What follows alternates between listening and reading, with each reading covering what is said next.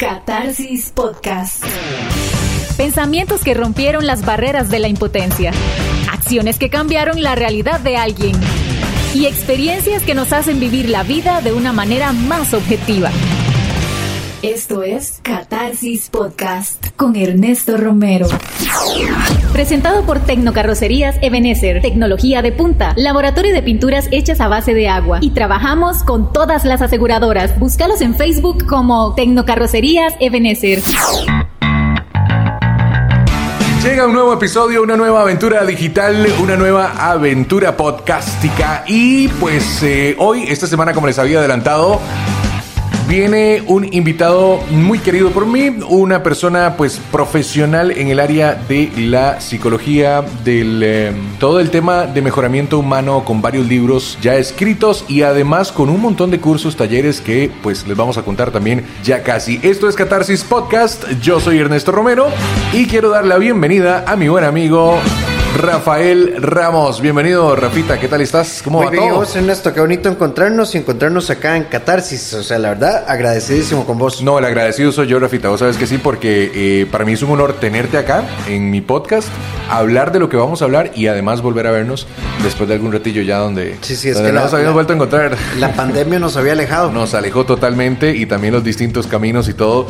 Que bueno, este Rafa Ramos, como ustedes saben, les decía ahorita en el inicio, pues es un em, psicólogo de profesión, ¿verdad? Eh, pues que ha dosificado su carrera entre escritura, o sea, escritor, también coach y también comunicador, porque es parte de las, de las cosas que has venido haciendo. Eh, trabajas en radio, has trabajado en televisión, tenés tus propios libros que ya nos vamos a pues, a empapar un poquito de esa faceta, pero hoy yo te dije, Rafita, hablemos de un tema que creo que es muy importante cuando se trata de tomar decisiones y cuando se trata de seguir adelante personalmente, y es el autosabotaje, ¿verdad? Que muchas veces eso puede hacer que se nos detenga un proceso, un sueño, y es como una zancadilla a nosotros mismos. Incluso podríamos ir hasta más allá, eh, Ernesto. Yo diría eh, que vos hablas de un proyecto, un sueño. Yo diría que la vida. La vida, la vida completa. La vida completa, porque al- alguien que es capaz de renunciar a un sueño por lo que piensa, es capaz de sentarse a esperar que algo suceda y no va a pasar absolutamente nada. Porque creo que uno de los grandes componentes eh, o del autosabotaje que se convierte en un gravísimo error es tener asociado eh, emoción a motivación, como que motivación es sentir rico y, y vamos y va a funcionar. A veces emoción es Alegrando miedo. un momento también, ¿verdad? Sí, sí, que sí. puede jugar una mala pasada. Y, y tenemos un mal concepto de la motivación. La motivación la tenemos asociada como, uy, sí, súper, nos va a ir bien. eh". O sea, eso es un momento en la emoción. A veces la emoción es simplemente convicción. Y uno dice, qué torta. Jue, qué difícil, jue puchis, como decimos en Costa Rica, ¿verdad? Y entonces la, la, eh, en la búsqueda de una motivación como una emoción positiva surge la inacción.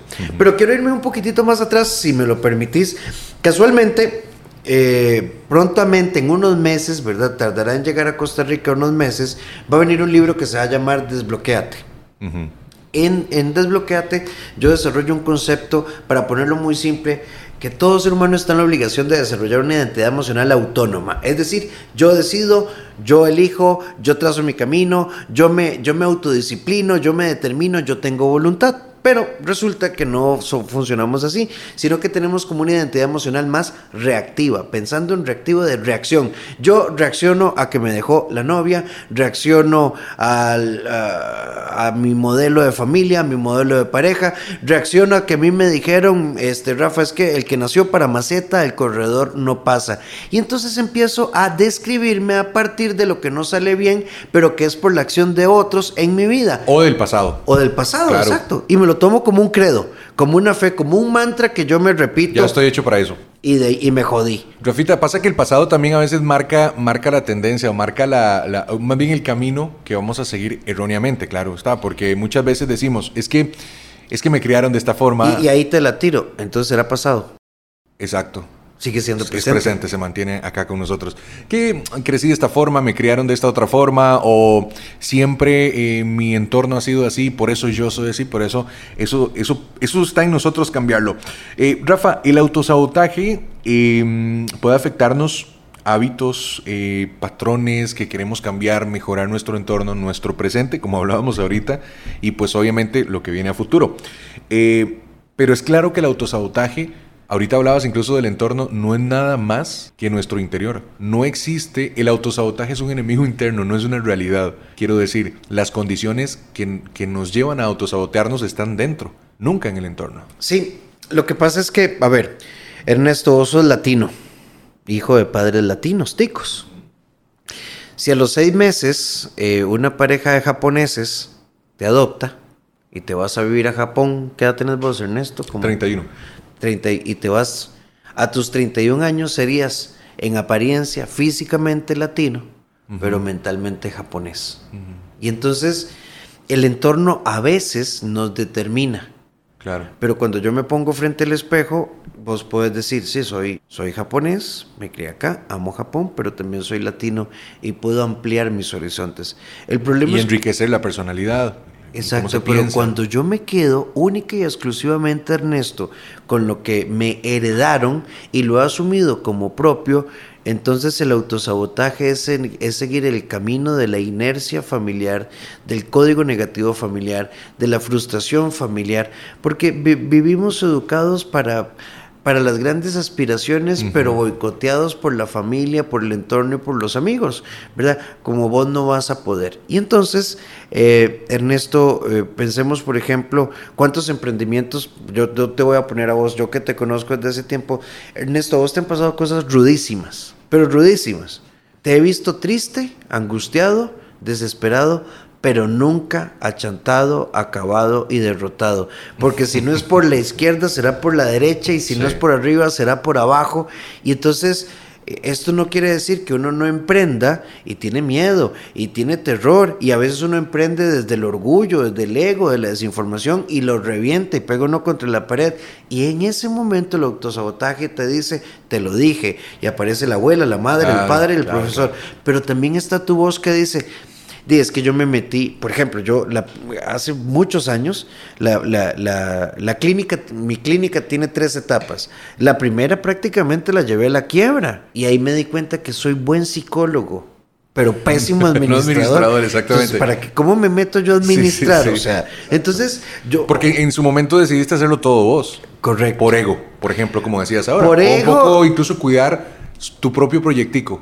Por ego, por miedo, por inexperto, por falta de plata, porque todos los que hemos emprendido en algún momento somos el gerente de ventas, el gerente de producción. hasta el recepcionista. De todo, ¿verdad? y, el que, y, el que, le hace el café al jefe, ¿verdad? Entonces, ¿verdad? Lo bueno es que te lo haces a tu gusto. Exacto, ¿verdad?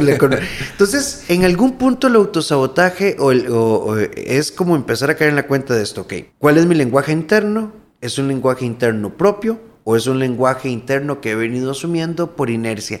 Y ahí es donde empieza la sanación emocional, la reestructuración emocional, Ernesto, cuando yo empiezo a caer en la cuenta de que vivo o en clave de no o en clave de sí. No podemos vivir en no, tampoco podemos vivir en sí. Tenemos que vivir entre la prudencia el análisis, la realidad y los hechos y tu potencialidad. Y yo soy de los que creo que eh, andar como, ¿verdad? No quiero criticar a otros colegas escritores, pero este, siete pasos, ¿verdad? Para ser altamente X o Y, suave. Esto tenemos que personalizarlo. Si juzgas, hay una famosa frase, ¿verdad? Que dice, si juzgas a un pez por su habilidad de caminar, fatal. Pero ¿verdad? Ponerlo en el agua y será prodigioso. Claro. Eso te iba a decir porque ponías un ejemplo claro que es, pues para todo el mundo va a ser distinto también y va a tener diferentes perspectivas, sufrimientos, experiencias, alegrías, diferentes cosas cada uno según como las, las haya vivido.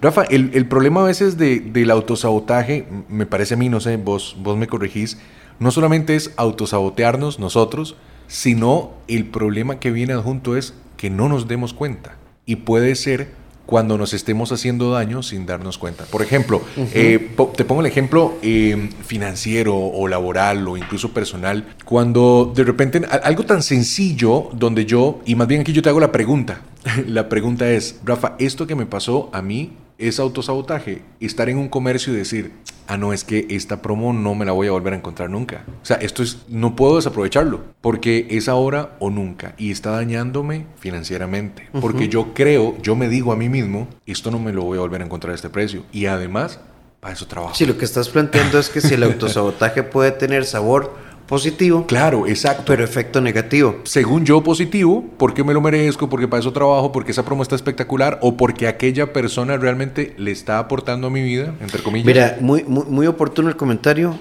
muy oportuna la pregunta, porque el autosabotaje, porcentualmente hablando, el autosabotaje negativo, difícilmente uno se dice a, mí, a sí mismo, bueno, yo nací imbécil, me quedaré imbécil y seré imbécil. Yo nací, no, no, el autosabotaje nos lleva a desarrollar estructuras muy sutiles. Por ejemplo, el chico o la chica que es celoso, inseguro y ha crecido con una autoimagen, una autopercepción un poco disminuida, eh, pero no acepta que es una persona absorbente y siempre los muchachos la terminan dejando a ella. Mm. Y ella se dice a sí mismo, yo me he dado cuenta que hoy nadie lo tomó no en serio, pero no acepta que es que llamas todo el día, que ahogas todo el día, que fastidias todo el día. Que ella lo, generó. que ella lo generó, pero ella se dice a sí misma, es que yo soy una persona altamente comprometida. El autosabotaje tiene que ser un ejercicio de honestidad personal profunda para podernos eh, y poder identificar cuáles son las ideas y los patrones de conducta que yo estoy desarrollando para que al final tenga consecuencias negativas. Mientras esta chica diga, el problema es que nadie se compromete, seguirá entrando y saliendo en relaciones y convirtiendo esta idea en una verdad, una verdad que ella ve fuera de ella. Un, un patrón que adoptó y lo creyó ella misma. Y que además está pensando que el problema está en los demás. O pongamos otro ejemplo. Yo creo que todos hemos pasado por ahí. Yo no puedo hacer dieta. Mm. Es que mire, yo... Ese tema está buenísimo porque hay, muchos tipos de autosabotaje en la dieta. Claro, entonces... Para bien y para mal, diría uno. La gente que te dice, es que sabe cuál es el problema, que yo no puedo con el pan. Y yo hasta el día de hoy, a mis 45 años, Ernesto, no he conocido un baguette sicario que se le meta a uno. que te amenace. Que te amenace, o me, comes, o, me comes. O, mato a tu madre, o te dejo estéril. Entonces, exacto, entonces de pronto tenemos que ser muy, muy honestos con nosotros. Tal vez, ve, el autosabotaje puede nacer en nuestra cultura familiar, en la mala resolución de mis experiencias, pero es la conceptualización que yo voy realizando. Y si, y si yo me doy cuenta que me autosaboteo cuando justifico el fracaso, proyecto la culpa en los demás, cuando al final siento que no lo estoy logrando, pero siempre encuentro una explicación. Ejemplo, el chico que pasaba matemáticas, eh, ¿verdad? Estudiando y estudiando y matándose para el bachillerato, llega al examen y se queda y dice, qué desgracia, este examen para nada sirve.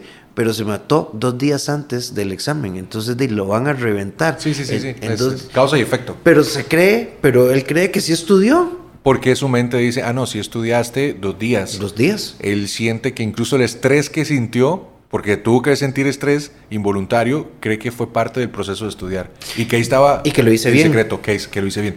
Rafa, mucho del autosabotaje también puede venir de la mano con el autoestima. Claro. ¿Verdad? Porque puede ser un factor decisivo también de que si yo tengo baja autoestima, eh, también me va a generar que yo mismo me critique, que vea lo malo en vez de ver lo bueno. Quiero decir que el autosabotaje puede llegar a un punto donde la balanza de mis acciones sean, veo todo lo malo, lo malo, lo malo, lo malo, pero no veo que, que hice algo bueno. Sí, ve. Eh, en las conceptualizaciones, digamos, más modernas, incluso hablamos ahora de autoestima. Eh, hay gente que se siente horrible y, esa es su autoestima. Entonces la autoestima puede ser un factor que te desarrolla o un factor que te, te, estanca. Ahora, la autoestima tiene cuatro componentes que son otros autos. Autopercepción. Yo me percibo gordo y feo flaco y revejido, diría mi abuela. Me percibo... Eh, Guapísimo y, irresistible. Irresistible. ¿verdad? Me percibo hiperbrillante, pero en el fondo soy arrogante. Entonces, la autopercepción va a determinar el autoconcepto. Y la percepción y el autoconcepto van a determinar mi valía. Y mi valía va a determinar la autoestima. Entonces, ¿qué pasa si yo me percibo... Pero perdona, estos cuatro elementos determinan para vos. Exacto. Para cada uno. Son nunca es real, nunca es realidad, nunca es el entorno. No, y nos toca a nosotros definirlo, porque todos, por ejemplo, el chico que eh, se percibe feo, su autoconcepto es débil, su valía ¿verdad? siempre tiene rollos en esto, y- e invita a una chica a salir y entonces eh, el autosabotaje, él se dice, yo sabía que me iba a quedar solo, versus la persona que tiene un autoestima fortalecido, un buen, una buena autopercepción, un buen autoconcepto, y entonces dice algo como esto, o sea, ¿y qué pasó con esta chavala? De, es que yo creo que no le gustan así los cachetoncitos como yo, entonces se perdió, se perdió la oportunidad de estar conmigo. Porque la culpa fue de ella. Y, y, y next, y, y viene, viene, viene, viene la siguiente. Entonces, claro, o sea, trabajar el autosabotaje como un proceso de desarrollo personal, como un proceso de, de, de- de descubrimiento es importante. Y esto va a sonar un poco romántico, pero uno, uno para salir de esto tiene que identificarlo. Tiene que dejar de justificarse, tiene que hacer un alto en el camino. Y el primer paso, creo yo, Romero, es eh, me detengo y me perdono. Es perdonarme porque cuando yo descubro que me he autosaboteado voy a empezar a ver la lista de oportunidades que yo dejé atrás. Por ejemplo, yo tenía una obsesión por una chica y esa chica durante 10 años la perseguí, nunca me dio pelota y yo desarrollé el concepto es que nadie me va a querer. No, no, es que fuiste un necio que no aceptaste el no de la otra chica. Entonces tengo que perdonarme. Una vez que me he perdonado, también tengo que revisar un poco a ver hasta dónde, hasta dónde esto pudo haber sido un cáncer emocional severo, porque hay personas que se han negado la oportunidad, por ejemplo, de hicieron toda la licenciatura y nunca presentaron la tesis. Eh, eh, mandaron, Porque se autosabotearon en su momento, claro. Mandaron el currículum, ¿verdad? Llegaron a la sala de entrevista y vieron que, no sé, a criterio de esta persona, todos los demás se veían más inteligentes. Y desertó antes de que lo llamaran incluso. Entonces nunca supe si, si fui. Sí. Eh, entrené para la maratón, ¿verdad? Pero curiosamente me tropecé en el kilómetro 2 cuando tengo un año de estar entrenando y nunca me ha pasado. Y jalé para el hotel en ese momento. Ajá, Y me convencí de que, eh, de que, de que tuve una lesión. El, el resto del, del episodio, eh, quiero que hablemos puntualmente, eh, Rafita, de algunas cosas que, que quizás pueden ser tips o técnicas para combatir y ya te voy a poner un par de ejemplos. Si te gusta este podcast, seguinos en Instagram como Catarsis CR con K Z Z. Sí, Catarsis con K Z Z. Catarsis Podcast. Ok, estamos con eh, Rafael Ramos, psicólogo, escritor, comunicador y ahora también, eh, Rafita, antes de seguir, contanos un poquito porque estás a nada de ya el otro mes con unos cursos eh, virtuales donde vas a pues hacer unos módulos de eh, superación personal, ¿cierto? Sí, Y, eh, y- y bueno, a- aparte pues hacer ahí el paréntesis para que la gente sepa más de vos y vaya también a, a conocer todo tu, tu proyecto. Sí, bueno, pueden entrar a rafaelramoscr.com. eh, eh, de hecho, uno, uno de los cursos tiene que ver con este tema que estamos tocando. Se llama Bienvenida a Soledad, como en dos grandes ejes. Las personas que siempre han estado solas, es decir, sin pareja y creen que están solas, o las personas que se han quedado solas como una reacción a partir de una mala experiencia. Digamos, llamarían las que se, se han visto obligadas A estar solas. A estar solas. ¿verdad? Entonces vamos a hablar de soledad como una experiencia fundamental en la vida y vamos a entender que soledad no es no tener o sí tener pareja, es aislarse en un mundo muy oscuro lleno de ideas complicadas. Entonces pueden inscribirse en rafaelramosr.com, viñeta Bienvenida a Soledad.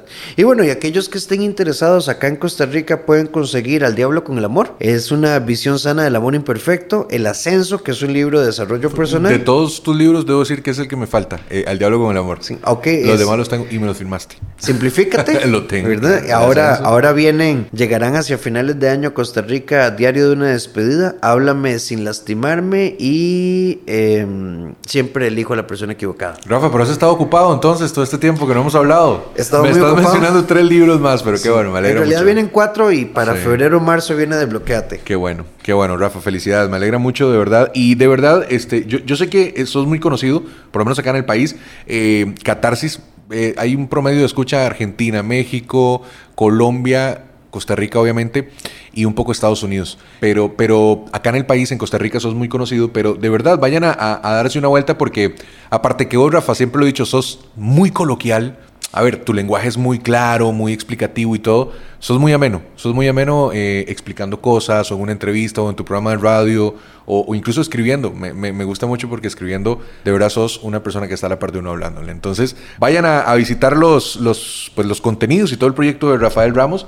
rafaelramoscr.com. Correcto. Para que se empapen de todo. Rafa, puntualmente, identifico en un primer paso que soy eh, autosabotajeable. o sea, que yo digo, ok, si soy muy susceptible a esto. ¿Qué cosas puedo empezar a hacer primero para combatirlo? Para decir, bueno, no, Ernesto, mira, si querés, y te digo así rápidamente, yo, e, este podcast hablé con vos hace un par de años para invitarte, cuando lo tenía en mente, Rafa, y llegó un momento donde decía, es que no va a sonar bien. Y yo no quería que sonara a medias, que el micrófono tal vez de repente no fuera el mejor o o también entran las otras cosas mentales, no solo técnicas. Y es que si nadie lo escucha, y es que este, de hay comunicadores muy buenos que ya están haciendo podcast, y hay gente que ni siquiera es comunicadora, pero le va muy bien. Y, y todo eso me llenó la mente. Y desde mi experiencia te digo que eso me llevó dos años. Porque hoy, dos años después, estás acompañándome en el cuarto episodio de Catarsis. Puntualmente, ¿cómo puedo combatir eso? Y los que nos escuchan decir, ok, mañana voy a empezar a practicar eso.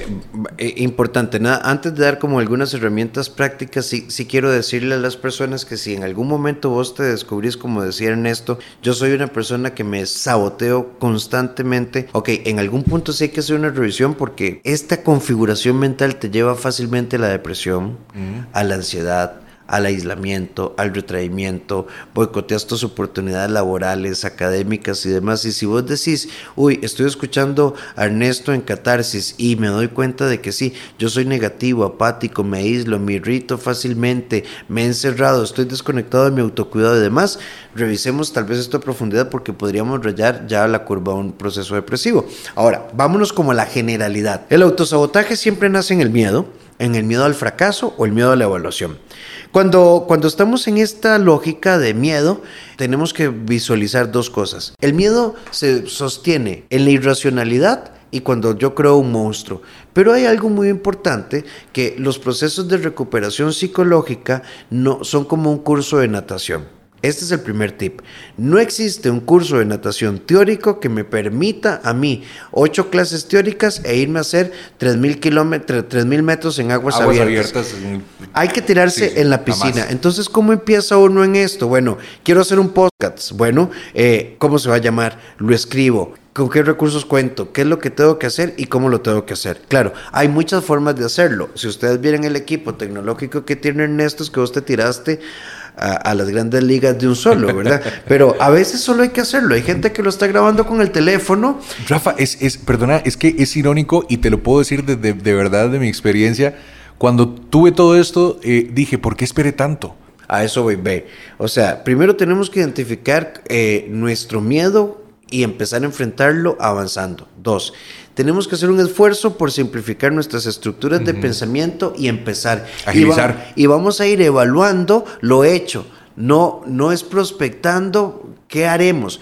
Evaluemos lo hecho. Y si yo lo hago y salió mal, ¿significa que yo tenía razón desde el autosabotaje? No, significa que técnicamente no está funcionando. Tres, este componente es valiosísimo. No nos culpemos no nos culpemos por, por, lo que no hiciste, porque Ernesto, también yo soy de los que creo que las cosas se evalúan cuando se hacen, no cuando no se hicieron. Hace dos años, no sé, pudo haber sido un fracaso y te voy a decir por qué, porque la digitalización con la pandemia se disparó. Entonces, hace dos años no. Hace dos años no teníamos esa variable. Entonces, hagamos una lectura en presente de las cosas.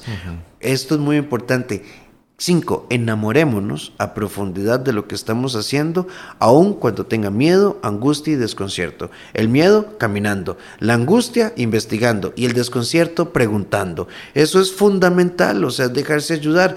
Mira, yo ahora que me he lanzado a escribir, créeme que ahora es así. El libro 1, 2, 3, siempre estuve pensando cuál iba a ser el impacto en el lector.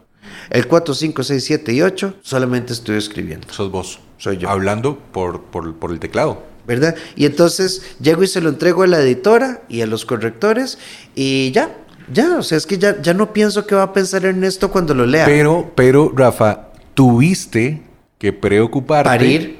Ajá, terrible en tus primeros tres libros, siendo muy autocrítico, siendo muy preocupado por cómo iban a recibirlos para llegar a un nivel de relajación con los siguientes libros. Pero angustiado, angustiado. Por eso les digo, o sea, es muy importante. No disfrutándolo. No disfrutándolo. Entonces nos tenemos que perdonar. Claro. Pero yo soy de los que creo que la vida se evalúa en cada avance y cada avance te marca eh, un paso. Y lo bonito de un avance es que uno se da cuenta que de pronto no va para el norte, pero se desvió y entonces me devuelvo. Y, y un elemento muy importante, esto es una frase, no es mía, se la escuché al pastor Iván Vindas, Mm, lo he al- escuchado, al, que le, al que le tengo mucho aprecio. Y Iván dijo una vez, creo que la clave de todo es creer en mí para poder crear. Porque mientras yo no crea en mí, o sea, me voy a perder en el camino. Y yo creo que este tema de creer, yo no, yo no quiero llegar a ser un Ismael Cala o un Walter Rizzo o un Jorge Bucay. Yo quiero ser Rafael Ramos. Rafael Ramos, Y me dejo claro. impactar por lo que está haciendo Ismael Cala, Walter Rizzo y Jorge Bucay porque son maestros. Mira, y, y te, te alimento ese comentario con un caso similar. Yo, yo sigo varios podcasters y, y- y comunicadores que se han ido hacia lo digital también. Por aprendizaje, por curiosidad de cómo lo hacen, por, por entender estilos incluso. Y cuando empezó todo esto del, del- del podcasting, yo, este, es lo que decías, yo me inspiré en varios de ellos. Incluso en un amigo cercano también acá en Costa Rica, eh, Luis Diego Castro, que fue mi profesor de, de locución y mucho tiempo.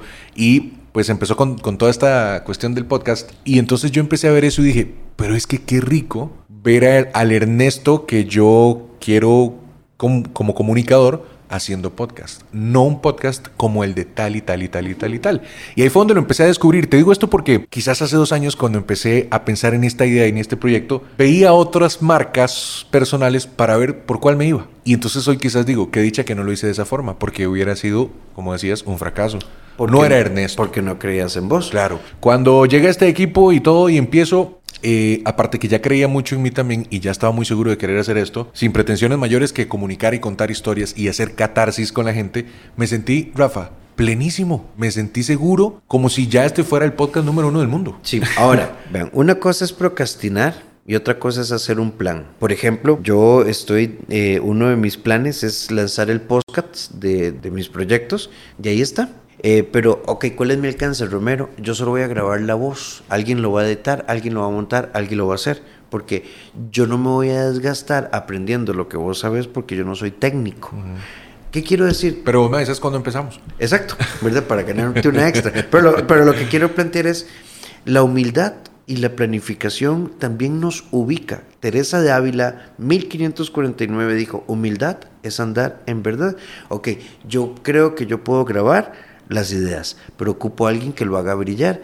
Ah, Entonces, cuando uno tiene claro su alcance, entonces rompemos el autosabotaje, porque entonces yo no digo, pero ¿cómo lo voy a hacer? Yo no edito, yo no tengo el equipo, yo no, no, no, no. De, ¿Qué es lo que puedo no, ¿Qué tengo? Ya te- ¿Qué ya tengo? Las ideas y la voz.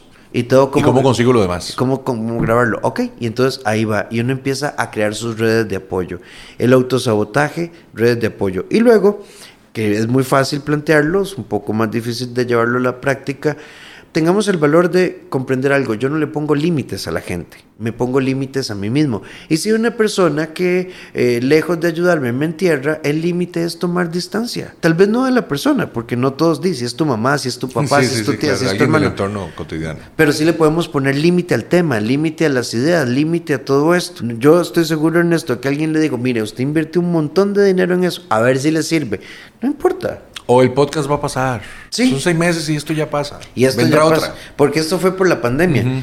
y no sé, yo, yo, yo creo que pasa todo, pero no pasa el audio. Y te voy a contar, no, y te voy a decir algo, Rafa, y hoy lo venía pensando en el carro. En esta primera temporada estoy aprendiendo mucho, pero también este, generando un, un flow de trabajo, digamos, mío. Pero Rafa, eh, esto me hizo el segundo, la segunda temporada, quiero hacerla con video, como me dijiste ahora, quiero poner dos cámaras, quiero generar más contenido de video, porque la seguridad que sentí con esto me llevó a eso. Y perdí el miedo, perdí el miedo a generar más contenido Ven, en su momento. Las acciones conscientes con un plan prudente, ubicado, funcionan. Y pacientes. Y pacientes, de eso se trata la vida. Lindísima conversación, de verdad te quiero agradecer mucho el, este tiempito. Yo sé que tu agenda es puf, brutal, pero, pero desde que te escribí y te hablé, vos me dijiste, contá conmigo porque, porque quiero, además de ser parte del podcast, quiero este, hablar de esto. Entonces, Rafa, para ir terminando, yo creo que podemos decir, y, y aquí hay un pensamiento que, que, que a mí me gusta hoy por hoy compartir. eh, y es que nosotros no somos nuestro pasado, o por lo menos no absolutamente. Quiero decir que eh, a pesar de los errores, a pesar de las cosas que en las que hayamos fallado o nos hayan fallado a nosotros, si bien es parte de lo que quizás hoy manifestamos, pero no nos define. Y suena un poco cliché, muchas veces salen en redes sociales o en imágenes, en quotes que llaman y todo esto, pero Rafa, mucho de eso hay que, hay que eh, adoptarlo como una frase de batalla, porque mucha gente se aferra al pasado, lo decías ahora, y el problema es que cuando te aferras al pasado, lo estás haciendo presente. No es pasado. Lo estás dejando aquí en el presente, y si has sufrido, o creo que todos hemos tenido autosabotaje en muchos ámbitos, se puede cambiar. Te lo pongo así. Se puede cambiar. El chico o la chica, ¿verdad? Que después de 10 años de noviazgo terminan y 7 años después te dice, yo no me volví a enamorar porque yo nací para amarle a esta persona. Eso es autosabotaje. Eso es no resolver, no es asumir, porque hay que entender que el problema no es que ella la dejara, es que uno decidió encerrarse en su propio miedo a partir de esa ruptura. A ver, el presente es la norma de vida. Solo tenemos el aquí y el ahora. Y cada momento realmente cuenta. Entonces, ¿qué hacemos? Bueno, me perdono, me desculpabilizo, me abro y avanzo. La vida es, la vida es como la natación. En cada abrazada y vemos a ver qué hacemos. Pero, o sea, si uno se espera que estemos 100% listos, nunca va a pasar nada. Y nada está definido. Yo creo que para cerrar también, eh, cuando uno empieza algo, el camino te va cambiando. O sea, te va cambiando el, norte. Pero, Hay que ser adaptables, flexibles. Claro, adaptables, pero también te va cambiando quizás para llevarte algo mejor. Claro. Algo más bonito. Rafa, muchísimas, muchísimas gracias. Eh, creo que mm, de verdad me encantaría a futuro tenerte en otro episodio. Si querés, repitamos, repitamos los medios para seguirte en redes sociales y tu página web. En, Facebook y en Instagram me pueden seguir como en Facebook como DR Rafael Ramos, Doctor Rafael Ramos en Instagram, Doctor Rafael Ramos a www.rafaelramoscr.com o en el WhatsApp de la clínica 88 81 1304. Rafael Ramos en Catarsis Podcast estuvo el día de hoy y pues esperen el siguiente episodio, Rafa. Un abrazo, gracias. Pura vida.